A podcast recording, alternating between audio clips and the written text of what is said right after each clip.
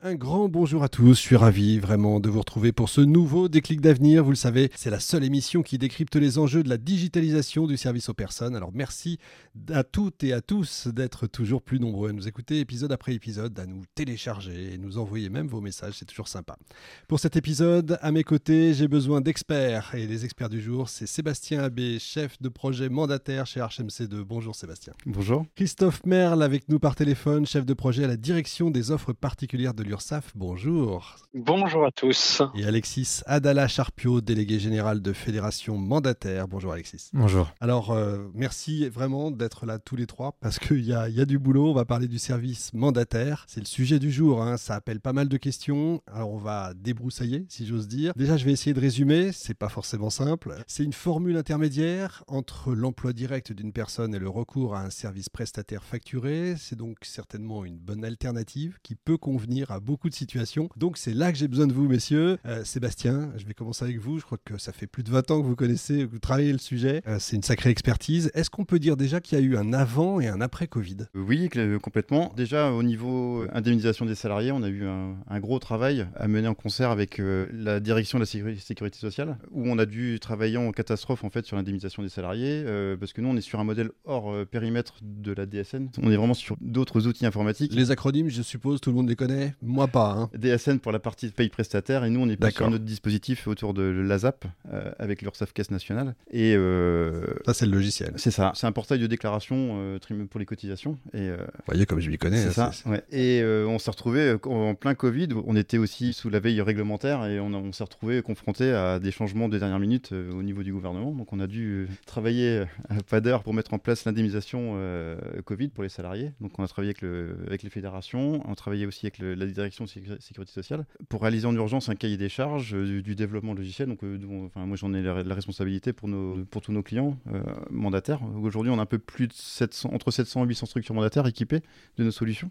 Et du coup, ben, on a dû, nous, apporter notre, notre expertise euh, mandataire pour, euh, bah, pour concevoir ce cahier des charges en, en, en toute urgence. C'est quoi justement votre expertise ArchMC2, parce que c'est vrai que c'est le moment de préciser. C'est quoi Qu'est-ce que vous faites là auprès des mandataires? C'est vous qui faites le lien? Ah ben moi, je fais le lien complètement. Et moi, j'ai plus de 23 ans d'expérience de, au sein d'ArchMC2. Donc, euh, ouais, j'ai travaillé sur tout, un petit peu tous les maillons au sein du développement logiciel. Puis maintenant, je suis un peu un maillon qui gravite un petit peu autour des différentes instances au niveau ministère de la Santé, que la direction sécurité sociale, au niveau des fédérations. Et ça va, ça bosse toujours, c'est-à-dire que les, les, pouvoirs publics sont toujours euh, très ouais, présents. On travaille fortement aussi avec euh, SDDS, un, un groupement d'éditeurs de logiciels de paye, avec tous les gros, les gros éditeurs de logiciels. Et on, on est aussi en, en avant-primeur un petit peu des textes de loi pour essayer de voir euh, ce qui peut passer, ce qui, ce qui passe, ce qui passe pas. Et puis aussi pouvoir alerter au plus tôt euh, les, les, hautes instances pour leur dire attention, si vous allez là, bah, ça risque de fortement impacter tel ou tel sujet. Quoi. De garde-fou. Un petit peu garde-fou, ouais, c'est ça. Ouais, ouais, ouais.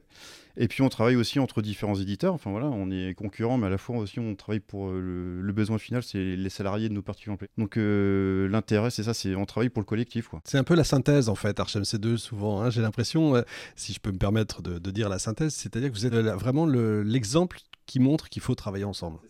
Bah, on va justement parler de tout ça.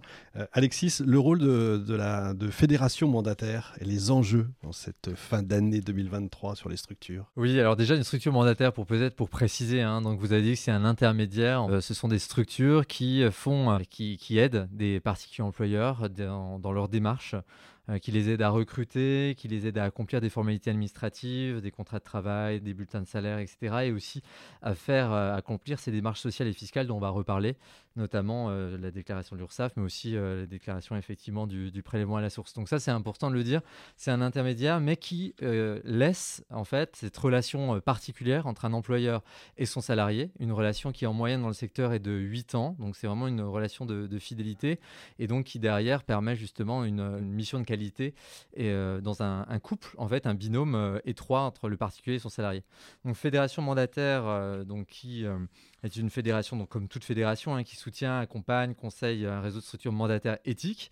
Ça, c'est important, puisqu'effectivement, euh, l'objectif, euh, c'est que les structures qui nous rejoignent partagent une charte de valeurs, là, autour de la transparence, autour de la qualité, autour de la professionnalisation des salariés. Donc ça, c'est déterminant. Et d'ailleurs, on a créé effectivement un label pour le permettre, euh, qui reconnaît en fait la, qualité du travail des mandataires. Et bien sûr, on représente et défend le modèle mandataire au niveau national et départemental, puisque les acteurs sont multidimensionnelle, que ce soit au niveau des départements, les politiques autonomies. Toutes les collectivités, en fait. En France, exactement, sont plutôt à ce niveau-là, mais aussi au niveau national. Donc, on représente plus de voilà, 180 structures avec une implantation euh, nationale, un ancrage euh, territorial. On vient de renouveler euh, à la fois moderniser nos statuts et renouveler notre gouvernance qui permet d'embrasser plus largement la diversité des mandataires, puisqu'une structure mandataire, ça peut être une structure associative, ça peut être un, CIS, donc public, et puis ça peut être des acteurs privés, lucratifs, et aussi des structures qui sont franchiseurs, franchisés en réseau. Et c'est ça qu'on voit apparaître de plus en plus aujourd'hui, c'est effectivement l'arrivée de nouveaux acteurs euh, qui sont effectivement, euh, qui ont d'autres aussi, d'autres moyens et une autre force de frappe.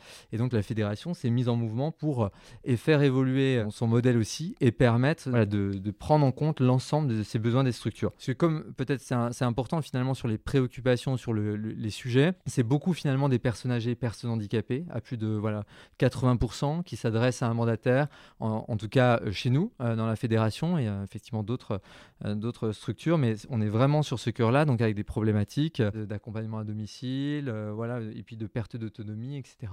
Donc voilà, ça c'est euh, important. Donc la, fédération aujourd'hui, elle a été alertée, on a de nombreuses de, des signaux d'alerte en fait sur la situation des, mandataires et notamment des petites structures mandataires, des structures associatives qui sont de plus en plus en difficulté, avec un modèle économique qui est, qui est fragile en fait dans un contexte où on a d'autres acteurs qui émergent.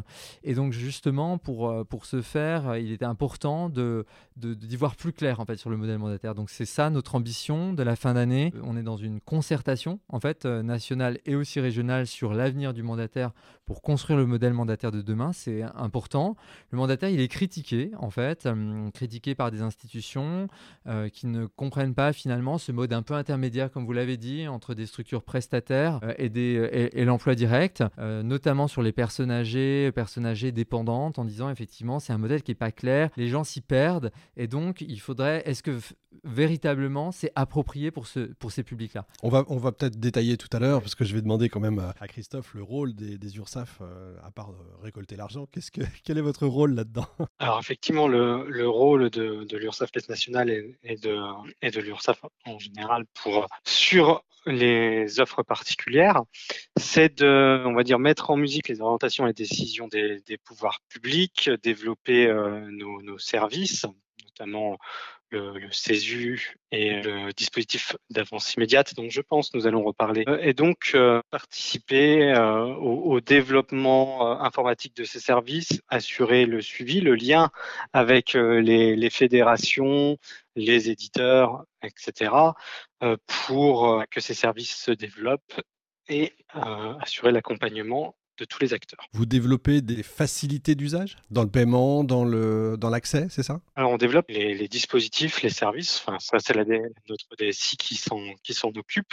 Je serais bien normal de le faire moi-même. En préparant l'émission, on parlait d'API, notamment. C'est ça passe par ce genre de, de système? Alors pas pas tous nos services, mais effectivement le dispositif d'avance immédiate passe par API sur sa partie emploi intermédiaire. Ok, ça fait deux fois que vous, nous le dites. On va être les pieds dans le plat tout de suite. Qui veut commencer? L'intérêt, l'avantage de, de l'avance immédiate, Alexis? Euh, Oui, je pense que l'avance immédiate de crédit, c'est vraiment une, enfin, c'est une révolution, vraiment, puisque ça permet aux, particuliers employeurs de payer uniquement le reste à charge après la déduction, après la, le crédit d'impôt. Donc, à titre d'exemple, si, euh, en tout cas dans l'emploi direct, si euh, le salaire il est de 11 euros, le coût après crédit d'impôt. C'est pas cher, hein, il n'y en a pas beaucoup à 11 euros aux euros net. Voilà, net, c'est important de le dire.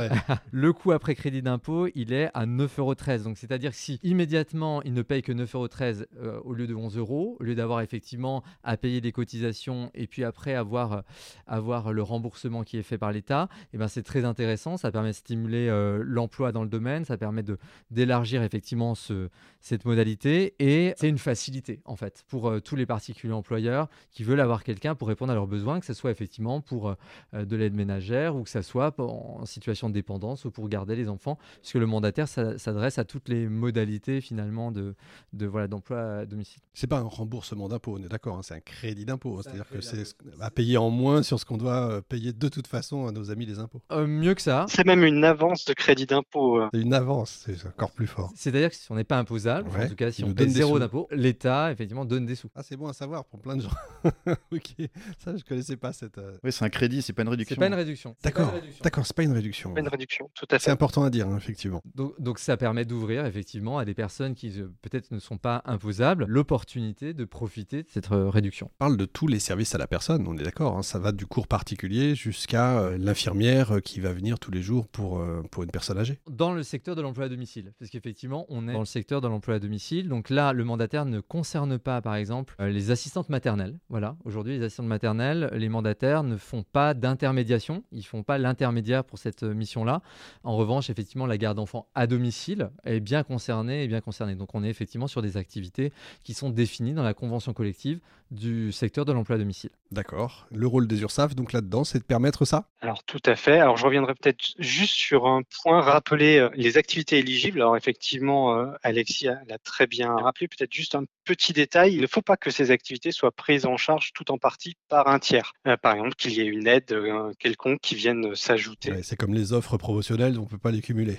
J'ai toujours des exemples très simples, vous savez. Et effectivement, euh, pour être éligible, la personne doit être domiciliée en France et avoir eu une déclaration de revenus. Il ne faut pas forcément être imposable, mais il faut bien avoir fait au moins une déclaration de revenus, D'accord. ce qui est intéressant. Très bien. Et Archem C2, dans, dans cette histoire-là, comment vous apparaissez, vous Eh bien, nous, on a pareil parce que du coup, nos, clients mandataires nous demandent, euh, justement, on parlait d'API tout à l'heure, donc on a dû, euh, dû s'interfacer avec les API de, de l'URSSAF, euh, Caisse Nationale. Donc, on parle beaucoup de la cause, mais aujourd'hui, c'est l'URSSAF Caisse Nationale. Euh, donc, il y a eu deux API déployés par l'URSSAF et nous, on s'est greffé sur ces API qui sont le, seul moyen quasi ben, obligatoire pour faire prétendre euh, l'avance immédiate de crédit d'impôt de nos clients, en fait. c'est un peu ça. Et donc, nous, on s'est interfacé, en fait, avec toutes nos solutions logicielles de facturation. On s'est interfacé avec les API. Donc, en fait, on s'est interfacé sur les deux, dispositifs. Donc, euh, l'API tierce de prestation, on envoie nos factures euh, globales. Donc, c'est pour ça aussi qu'on a de, de plus en plus de structures mandataires aujourd'hui qui changent un petit peu d'usage, euh, qui étaient sur un mandataire dit simple, qui aujourd'hui bascule sur un mandataire dit complexe pour facturer la globalité euh, de- du coût de l'emploi et ne- n'envoyer qu'une seule facture de la globalité de la somme et pour faire bénéficier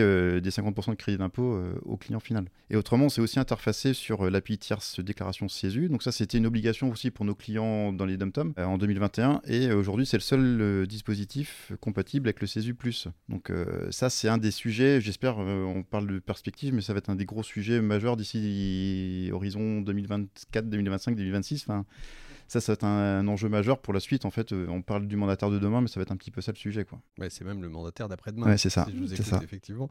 Pourquoi ça a l'air si compliqué Vu de l'extérieur, euh, alors c'est Bah, c'est alors, compliqué parce qu'aujourd'hui, on est sur du numérique et nous, on a un petit peu vu aussi tous nos clients dans les dom-tom qui se sont un petit peu cassés les dents parce qu'aujourd'hui, on était sur une population qui n'était pas du tout numérique. Euh, on s'est retrouvé à devoir gérer une adresse mail pour un particulier employeur. Euh, beaucoup de personnes, euh, déjà, quand on leur a, on leur a parlé d'avoir une adresse mail, on leur a dit, mais non, mais comment on fait? Donc, on a des structures mandataires qui ont dû acheter un, un domaine pour gérer les adresses mail pour les, au nom du particulier employeur. Donc, c'est pour ça que, ouais, nous, on est hyper alerte, enfin, alerte, euh, mais constructif parce qu'on apporte au quotidien tous les, les remontées, les remontées du terrain dans le but que, voilà, avec euh, les FED, l'URSSAF, on, bah, les, les alertes, les besoins et les alertes terrain soient, soient entendus et euh, qu'on puisse euh, travailler en, tout, collectivement sur, euh, sur les solutions de demain, quoi. C'est euh, c'est vraiment ça. Un prestataire peut aujourd'hui devenir simple mandataire? Une structure prestataire peut devenir mandataire si, si en ayant un agrément, en déposant un dossier d'agrément, en se faisant agréer par, une, euh, par la préfecture, en fait, euh, en répondant à un cahier des charges. Donc ça, c'est important. C'est pas le même métier, voilà. Prestataire et mandataire, c'est pas le même métier. Et derrière, peut-être, euh, effectivement, pour, pourquoi il y a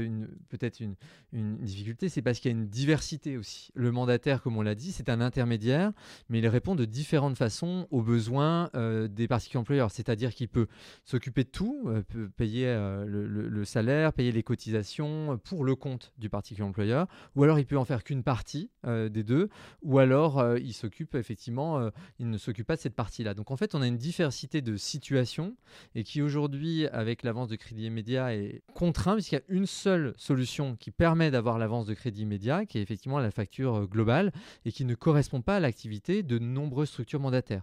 Donc soit effectivement elles s'adaptent, elles font évoluer comme l'a dit Sébastien, et donc dans ce cas-là elles changent leurs pratiques et même leur mission en fait, soit alors elles, elles, sont, elles passent à côté du crédit d'impôt immédiat. Et donc là, ça devient effectivement défavorable pour elle par rapport à l'emploi direct ou par rapport aux prestataires. Donc c'est cette situation-là qui est compliquée, qui remonte, et notamment qui est remontée. On a fait une enquête auprès de auprès de, structures, euh, de, structures de, la fédération euh, en mars dernier et qui ont montré la diversité de ces pratiques déclaratives et le frein en fait que ça pouvait poser pour certaines. Et finalement le, le, vague dans lequel était un certain nombre de structures en se disant mais voilà qu'est-ce qu'on fait, est-ce qu'on va y aller, est-ce qu'on va pas y aller, euh, voilà.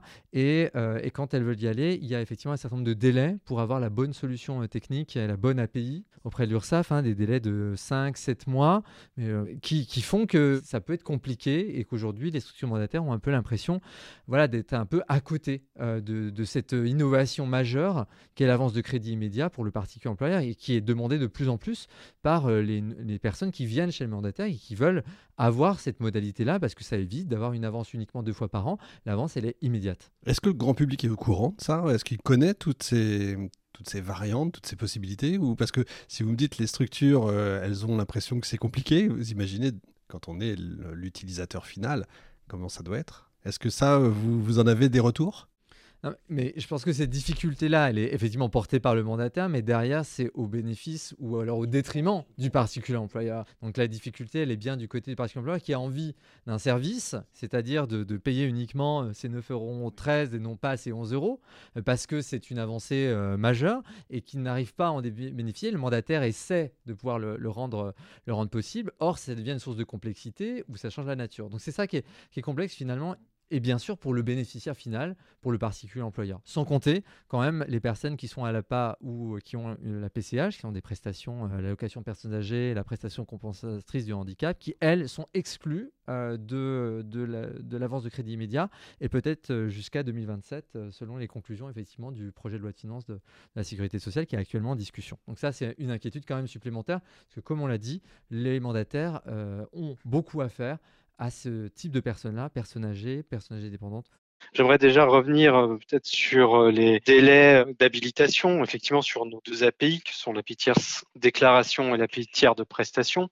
Donc les, délais, je ne suis pas certain qu'ils soient euh, de 5 ou, ou 7 mois, mais ils sont variables en fonction euh, de la structure. Ils dépendent beaucoup des, contrôles à l'entrée que l'on a à faire. On est quand même un, dispositif qui verse de l'argent, il faut euh, quand même quelques contrôles à l'entrée. Et donc, forcément, cela prend un peu de temps. Donc, les délais sont euh, vraiment variables en fonction aussi des échanges que l'on peut avoir. Parfois, ça nécessite plusieurs interlocutions entre les équipes en charge de l'habilitation et la structure qui demande cette habilitation. C'est difficile de donner plus de détails sur, sur des délais, à part de dire qu'ils sont variables et que, bien entendu, euh, toutes les demandes sont étudiées. Ensuite, j'aimerais euh, revenir euh, sur peut-être un point, les mandataires qui, ne, qui gèrent exclusivement la relation administrative entre le particulier employeur et leurs salariés, les mandataires simples, pour, pour être plus,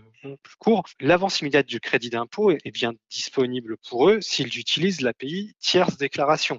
C'est pas l'API TP, c'est l'API TD qui fonctionne, hein, qui, qui n'attend d'ailleurs que vous pour, pour s'enrichir de nouveaux, de nouveaux membres et qui permet effectivement l'utilisation de CESU+, et de l'AICI. Alors, effectivement, on ne peut pas utiliser CESU sans avoir sans euh, AICI. Justement, euh, on parlait du CESU un peu enfin, depuis, depuis le début. Euh, c'est quoi la différence entre CESU, CESU et puis est-ce qu'il est utilisé Est-ce qu'il est utilisable? En gros, c'est le, particulier employeur qui paye hein, avec, avec ce, ce, système. Oui, le, le CESU, c'est le dispositif mis en, mis en place par l'URSSAF pour que les particuliers employeurs puissent déclarer leurs leur salariés à domicile et déclarer euh, le nombre d'heures et l'activité qu'ils ont eu avec. Euh, le CESU, donc dans, ce dispositif, c'est purement déclaratif.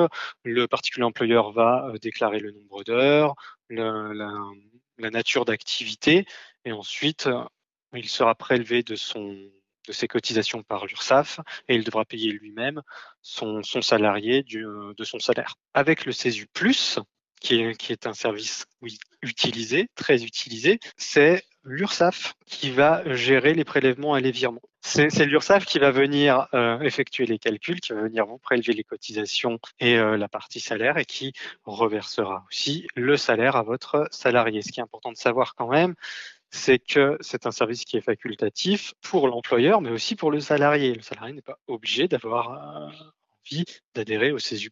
D'accord, ah oui, parce que lui doit adhérer aussi. C'est le couple qui doit adhérer. D'accord. Et ensuite, en emploi direct, le, dispositif AICI repose sur euh, l'existence d'un lien CESU+. Est-ce que c'est facile à mettre en place à grande échelle tout ça? Non. C'est un peu l'enjeu, c'est quand je parlais d'enjeu pour le futur, mais c'est vraiment là, parce qu'aujourd'hui, nos structures mandataires euh, gèrent un portefeuille de clients, c'est un petit peu le, cas aujourd'hui, et c'est un usage qu'elles ne retrouveront pas demain avec le CESU. Donc c'est là, euh, c'est là où, on, est, euh, on essaye d'être force de proposition pour apporter ben, des, évolutions sur ce, système-là. Parce qu'aujourd'hui, une structure mandataire qui doit passer par l'API tierce déclaration CESU doit prendre le login et mot de passe du particulier employeur pour avoir accès aux détails de la, déclaration. Alors qu'aujourd'hui, sur ASAP, elle dépose un fichier et euh, à l'instant T récupère euh, la globalité des charges, euh, des charges qu'un particulier employeur doit, doit payer. Aujourd'hui, avec le CESU, c'est particulier employeur par, par contre particulier employeur, il faut aller manuellement loguer, identifier un mot de passe pour obtenir le détail de la déclaration. Donc c'est ça qui, qui pose problème et c'est pour ça qu'aujourd'hui les structures mandataires ne vont pas sur la PITD CESU. D'accord j'ai l'impression que tout ça est en train se met en place toujours quoi il y a toujours on est on est loin d'être arrivé ouais, c'est un travail de longue haleine enfin c'est pour ça qu'on a tout à l'heure on parlait du covid mais on avait euh, beaucoup d'ateliers de travail qui étaient, qui étaient euh, hyper productifs. On avançait avec euh, toutes les équipes, les différents, les différents acteurs. Et c'est vraiment ces chantiers-là qu'on doit absolument remettre en place autour entre les fédés, les éditeurs, la direction de sécurité sociale, des choses comme ça. Et aussi, on avait, on assistait aussi avec du temps du ministre du SOP. On, était, on était conviés à tous les, comités partenaires. on pouvait remonter à l'instant T aussi toutes les problématiques que pouvaient rencontrer les différentes, différentes structures. Et ça, a priori, c'est ce qui va, c'est ce qui va être remis aussi. Oui, parce que c'est compliqué entre les ministres qui changent. Effectivement, euh, on parlait aussi au début de travailler ensemble, l'importance de travailler ensemble. J'imagine vous travaillez avec les fédérations type euh, FEPEM, etc., les particuliers employeurs? Nous, nous travaillons avec euh, l'ensemble des, fédérations et des acteurs du secteur, et même parfois des structures qui nous contactent en direct si elles ont quelques idées. Mais euh, voilà, on est, on est ouvert à la, discussion. On a des chiffres. Et à l'écoute. à l'écoute, oui, j'espère. On a des chiffres sur les préférences du particulier employeur. Justement, est-ce qu'il préfère pas finalement euh, tout déléguer à une entreprise? Là, je mets les pieds dans le plat, hein, je suis désolé, mais je vous pose la question. Est-ce qu'on a des chiffres? Est-ce que euh, les Français préfèrent pas tout sous-traiter à l'entreprise lambda plutôt que d'utiliser un CESU parce que ça prend du temps ou un CESU plus ou parce que parce que j'ai l'impression pardon, hein, quand j'entends ces U+, qu'effectivement le mandataire va faire pour moi, bah, petit à petit, je lui délègue un peu la, majorité des choses. Bon, bah, au final, euh, je vais plus vite à tout déléguer à une structure. Quand on est chez un prestataire, effectivement, on est client du prestataire, on a une facture et donc on a une prestation. Quand on est effectivement dans le secteur de l'emploi à domicile, qu'on soit en emploi direct ou euh, chez un mandataire, en fait, on a une relation, on, pas, on a une relation avec son salarié. Donc un particulier employeur qui emploie son salarié, qui a une relation euh, de confiance, une relation, comme j'ai dit, dans la durée, en moyenne 8 ans dans le secteur entre le particulier employeur et son salarié. Donc, ou avec, s'il est en emploi direct, euh, uniquement des coûts salariaux, en fait, et s'il passe par une structure mandataire, des coûts de gestion. Donc, ce n'est pas forcément les mêmes coûts non plus. Et puis, derrière, il y a quand même quand on est chez un prestataire, on est engagé avec une structure, alors que quand on est dans l'emploi direct ou alors dans le secteur mandataire, on est, euh, on est engagé avec un salarié. C'est-à-dire qu'on ne verra pas défiler chez soi euh, plusieurs salariés. Quand on est une personne âgée, une personne âgée dépendante, voilà, on peut avoir des petits troubles de mémoire, etc. De voir arriver des personnes différentes qui vont s'occuper, auxquelles on va devoir réexpliquer la même chose. Effectivement, il y a un, intérêt euh, vraiment majeur. Et en tout cas, les, Français demandent de plus en plus à avoir cette relation, cette en fait. Bien sûr.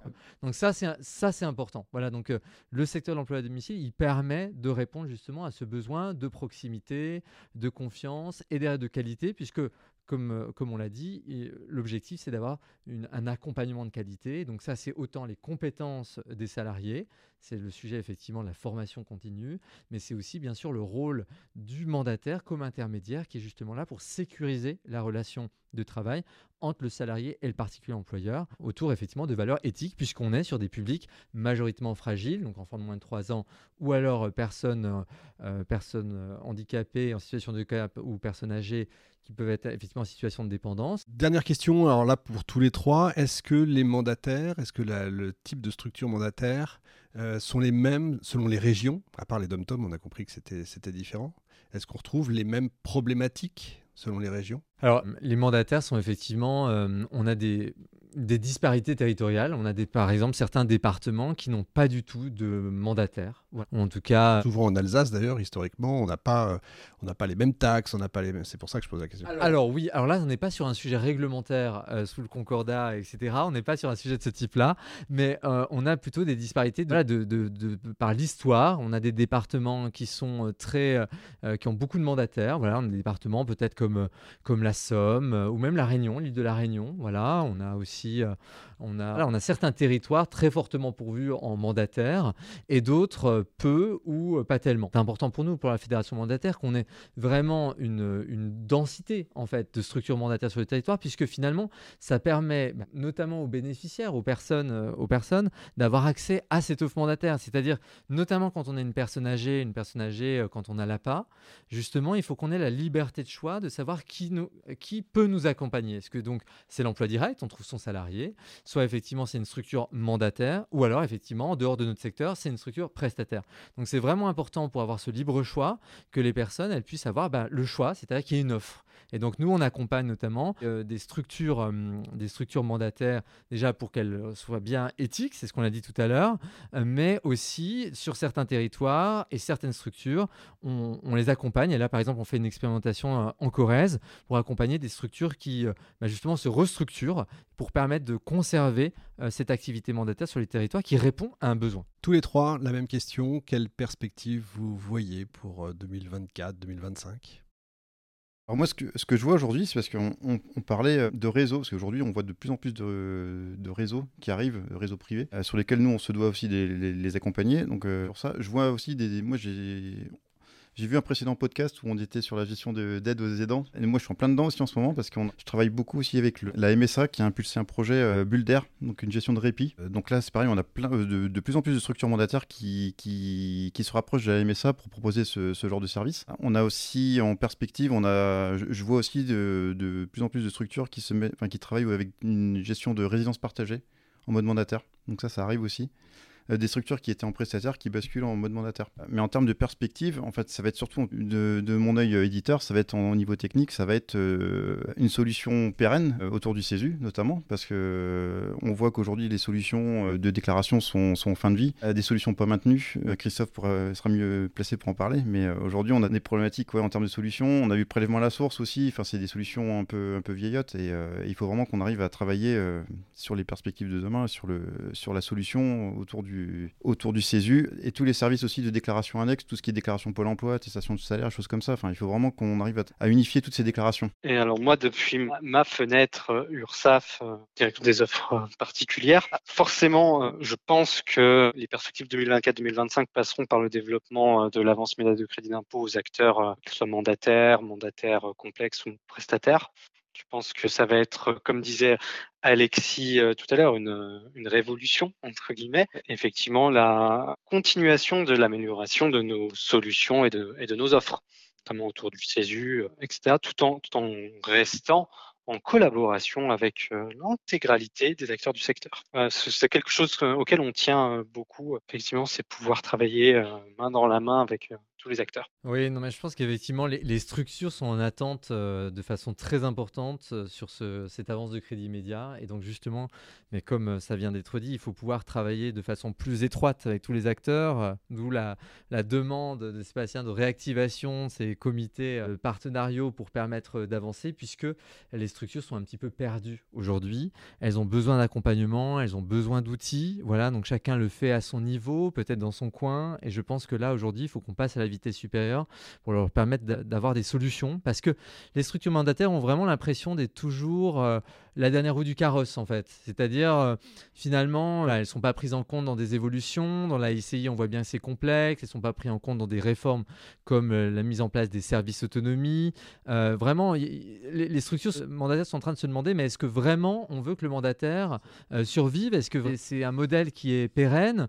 Des structures qui sont essentiellement mandataires, qui veulent quand même garder une petite activité prestataire en se disant on ne sait jamais ce qu'on va devenir, alors qu'aujourd'hui, le modèle mandataire répond à des besoins euh, très important, et notamment dans le secteur de, la dépendance, avec le vieillissement de la population. Aujourd'hui, il faudra apporter des solutions pour relever l'enjeu. Mon majeur, et aujourd'hui, il faut que, et c'est ce qu'on se met en, état de marche avec la fédération, avec cette concertation et sur euh, comment on réfléchit à ce modèle mandataire de demain, c'est d'apporter des, des, solutions, des propositions, plus d'accompagnement pour permettre d'accompagner ces structures mandataires, pour les sécuriser, pour les faire reconnaître, pour effectivement euh, leurs intérêts, euh, défendre ce modèle de qualité. Ça, c'est vraiment, c'est vraiment la clé et assurer leur pérennité aussi, puisque, comme je l'ai dit, il y a des structures qui ont des difficultés financières et aujourd'hui, il faut qu'on trouve aussi des, solutions pour permettre de, faire aussi euh, évoluer et puis converger finalement cet univers qui est complètement disparate entre des petites associations qui ont des frais de gestion à 20 euros par mois avec des nouvelles structures mandataires avec des frais de gestion à 10 euros par heure. Aujourd'hui, on a des mondes qui, qui émergent qui sont complètement différents. Et donc, c'est vraiment l'ambition de Fédération Mandataire autour de ce mandataire éthique de pouvoir faire la réunion et de permettre à chacun de faire un pas de côté et euh, que chacun se trouve dans une démarche gagnant-gagnant pour qu'on arrive à défendre collectivement ce modèle mandataire qui est un modèle de qualité. Travailler ensemble, assurer la pérennité, c'est les mots de la fin. Bravo, merci à tous les trois, vraiment, Sébastien, Christophe, Alexis, vous êtes formidables. Fin de ce numéro de Déclic d'avenir, on se donne rendez-vous au prochain épisode, toujours avec plaisir, c'est vrai, et avec, comme chaque fois, je le rappelle, toujours une pensée pour toutes ces qui œuvrent chaque jour au domicile. Salut à tous.